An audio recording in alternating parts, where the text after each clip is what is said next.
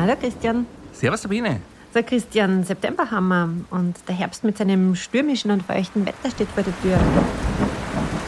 Du hast ja schon vor ein paar Wochen gesagt, dass ihr eure Dachziegel im Visier habt. Ist da schon was weitergegangen?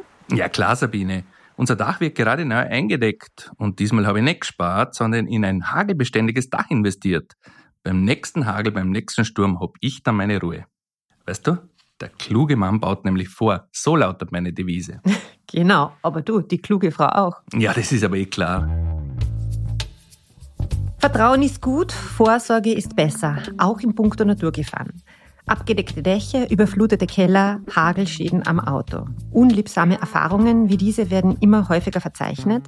Eine Milliarde Euro pro Jahr. So teuer ist in Österreich die Spur der Verwüstung durch Unwetter. Das KfV hat die Österreicher zum Schutz vor Naturgefahren befragt. Wie halten Sie es mit der Prävention? Das Fazit? Gut, aber nicht gut genug sind Österreichs Privathaushalte auf Extremwetter vorbereitet.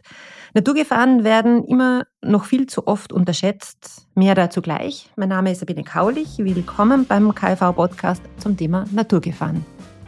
Extreme Wetterereignisse werden bei uns immer häufiger und wie wir alle auch merken, auch immer heftiger.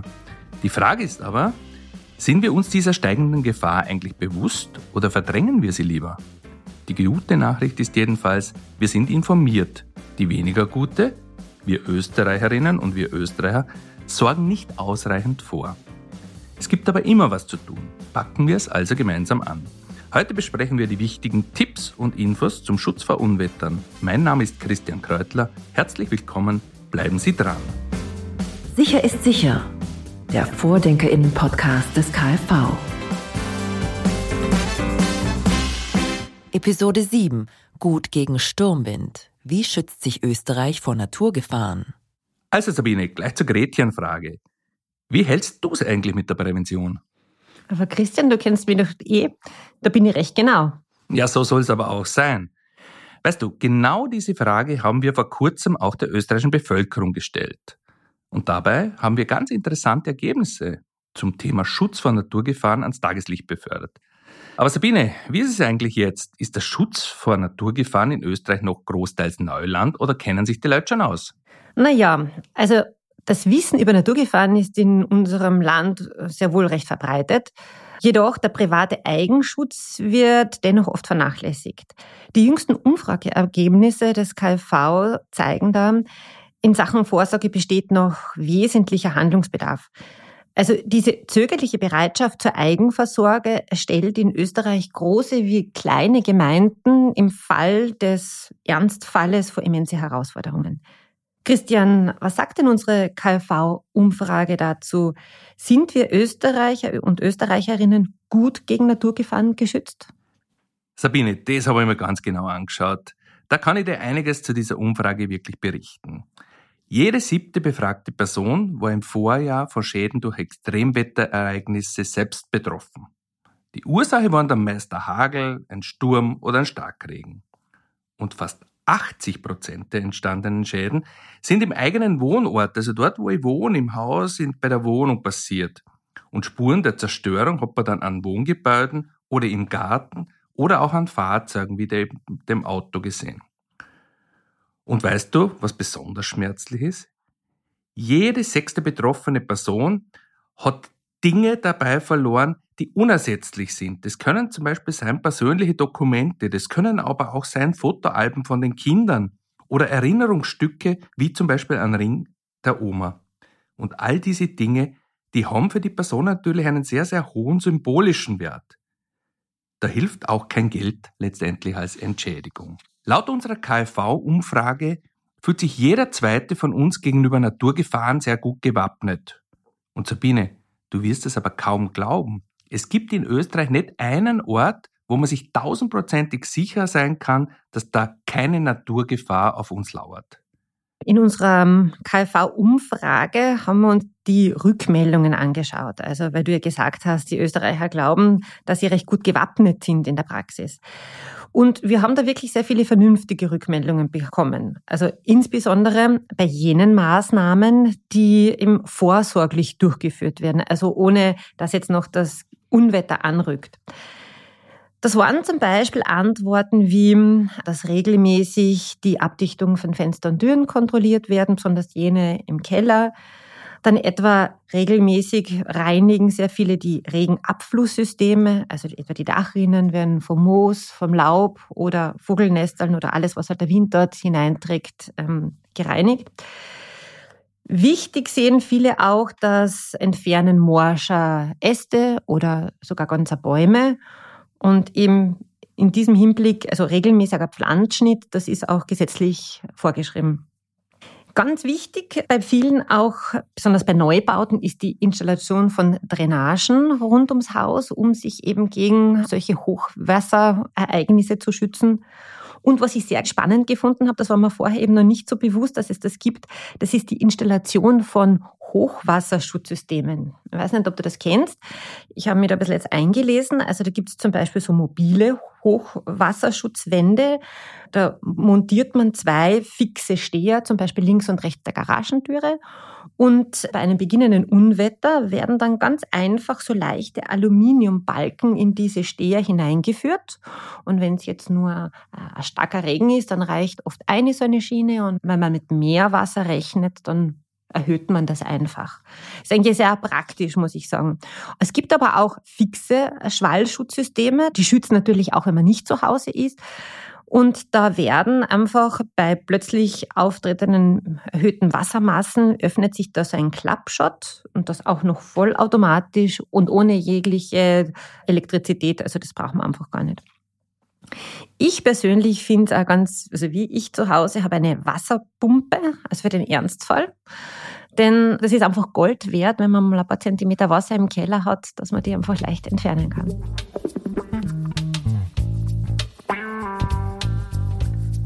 Du Christian, was mich jetzt wirklich interessieren würde, wie geht denn die österreichische Bevölkerung mit Unwetterwarnungen um? Nehmen die Menschen solche Warnungen ernst? Ja, zu wenig, Sabine, viel zu wenig. Nur ungefähr die Hälfte haben aufgrund von akuten Warnungen wirklich auch private Schutzmaßnahmen ergriffen. Am häufigsten dann, wenn es eine Sturm-, Unwetter- oder Hagelwarnung gab. Aber diejenigen, die diesen Schutz auch wirklich getätigt und getroffen haben, die sind eigentlich recht glücklich damit, weil nämlich neun von zehn Befragten, also fast alle, überzeugt davon sind, dass sie durch Unwetterwarnung und getroffene Vorsorgemaßnahmen, die sie deshalb umgesetzt haben, Schäden verhindern konnten. Und das ist ja eigentlich wirklich das Wichtige. Das stimmt, wobei ich stelle mir das oft ein bisschen schwer vor mit diesen spontan gesetzten Maßnahmen, äh, weil wenn ich jetzt zum Beispiel so wie heute hier im Studio bin und ich lese jetzt auf meiner App, dass eine Unwetterwarnung bevorsteht, da bin ich ja gar nicht so schnell zu Hause, damit ich hier wirklich Vorsorge treffen kann, oder? Ja, äh, Sabine, im Idealfall hast du natürlich eine Wetter-App und die sagt dir ja bereits Stunden vor dem Unwetter schon, dass da zum Beispiel ein Sturm eben im Anlauf ist. Eine Empfehlenswerte Informationsquelle für Unwetterwarnungen ist zum Beispiel der amtliche österreichische Wetterwarndienst Geosphere Austria. Da kann man sich informieren. Da gibt es auch Apps, die man runterladen kann. Und wenn zum Beispiel eine Sturmwarnung via Radio, im Fernsehen, Internet oder eben in einer Unwetter-App läuft, dann sollte man ein paar einfache Maßnahmen setzen, um die Schäden zu verhindern.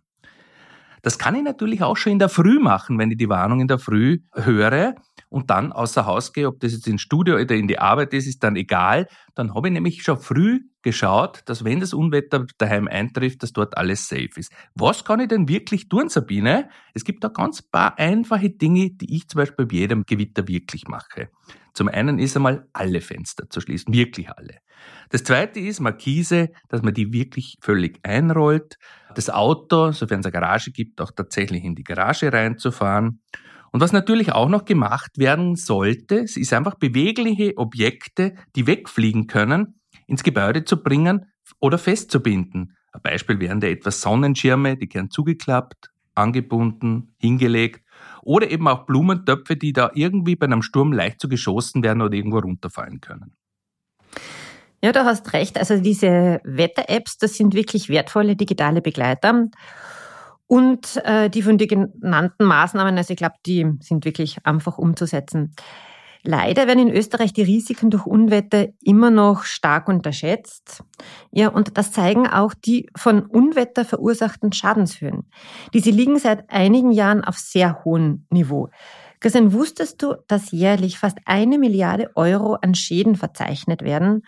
Das zeigen nämlich die Zahlen des VVO, des österreichischen Versicherungsverbandes. Eine Milliarde, das ist aber ganz schöner Batzengeld. Vielleicht liegt es einfach auch daran, dass auffallend viele Österreicherinnen und Österreicher glauben, dass es ausschließlich die Aufgabe von Behörden ist, dass sie uns vor Naturgefahren schützen. Das sind nämlich immerhin nach unserer Umfrage zwei von drei Leuten, die das auch tatsächlich glauben. Das Thema Prävention soll man aber und kann man auch nicht nur delegieren. Wir haben vorher schon darüber gesprochen. Eigeninitiative und Prävention, das sind die wirksamen Mittel. Fast alle Menschen, die bei der Unwetterwarnung aktiv geworden sind, konnten auch tatsächlich Schäden verhindern dann in weiterer Folge.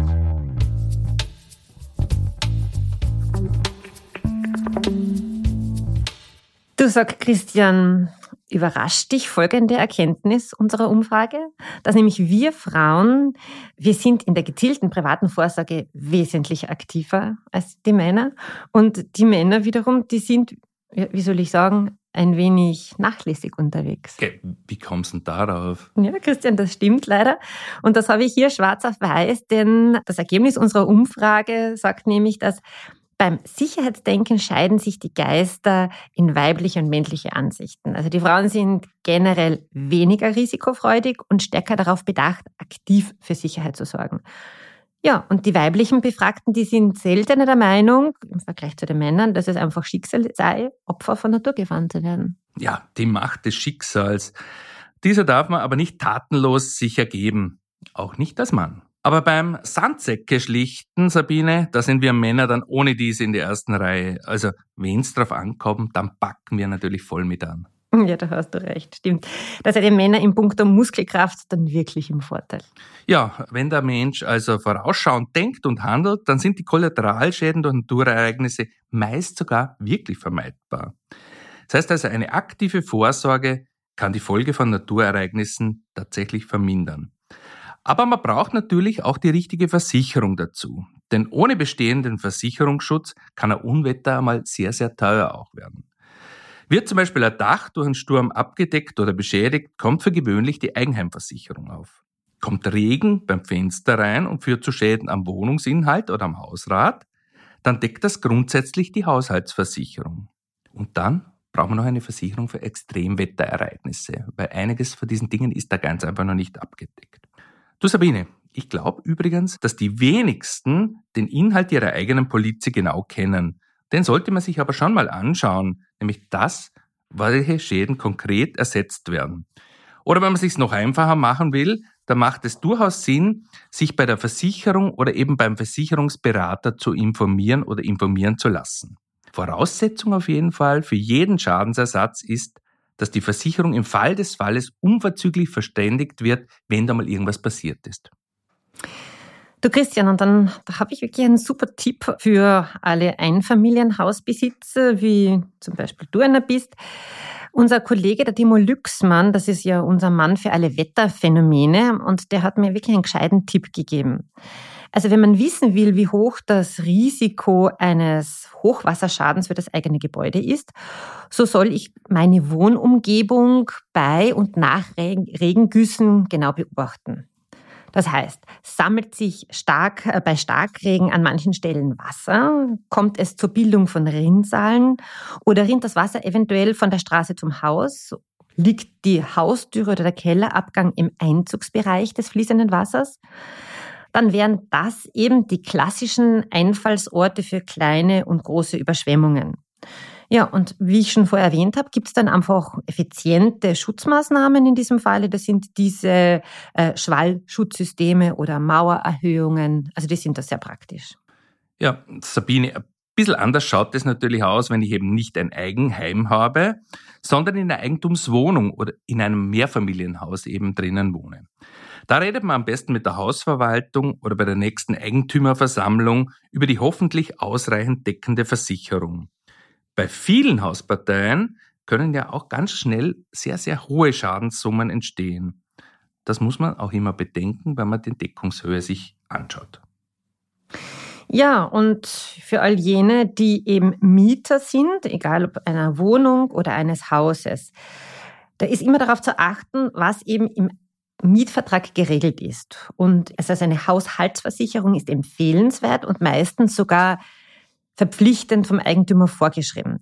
Also das gilt eben nicht nur für Wohnungen, sondern besonders auch für Häuser. Und mit dem Eigentümer oder der Hausverwaltung sollte auch unbedingt geklärt werden, welche Versicherungen für das Gebäude bereits abgeschlossen sind. Und besonderes Augenmerk sollte man bei der, auf die Erhaltungs- und Wartungsmaßnahmen machen. Also besonders bei Regengüssen eben die Abflussrinnen und die, ja, die Abflusssysteme einfach kontrollieren und reinigen. Ja, Sabine, ich habe da schon ein paar allgemeine Empfehlungen in puncto Versicherung. Zum einen, alle baulichen Adaptierungen müssen der Versicherung gemeldet werden, damit nämlich der Versicherungsschutz auch dementsprechend angepasst wird und dass im Schadenfall es keine unangenehmen Überraschungen gibt. Wichtig ist auf jeden Fall, einen ausreichenden Rahmen der Haftpflichtversicherung zu achten. So können von Ihrem Haus oder Ihrer Wohnung oder eben dem Grundstück ausgehende Schäden auch abgegolten werden. Schutz vor Unwettern, richtige Vorsorge und sicheres Verhalten. So, Christian, jetzt kommen wir zu unseren kompakten Sicherheitstipps für unsere Hörer und Hörerinnen. Wie können Sie sich aktiv auf Unwetter vorbereiten? Hier für Sie unsere wichtigsten Wind- und Wettertipps. Ja, da gibt es auch noch etwas zum sicheren Verhalten zu sagen, was genauso wichtig ist. Was gibt es also bei Gewitter, bei Starkregen, bei Sturm zu tun? Zum einen ganz wichtig, die Türen und die Fenster auf jeden Fall geschlossen halten. Genauso wichtig ist es, Durchzug zu vermeiden, damit zuschlagende Türen oder Fenster nicht zu Bruch gehen. Im Garten oder auf der Terrasse sollten alle beweglichen Objekte tatsächlich gesichert sein.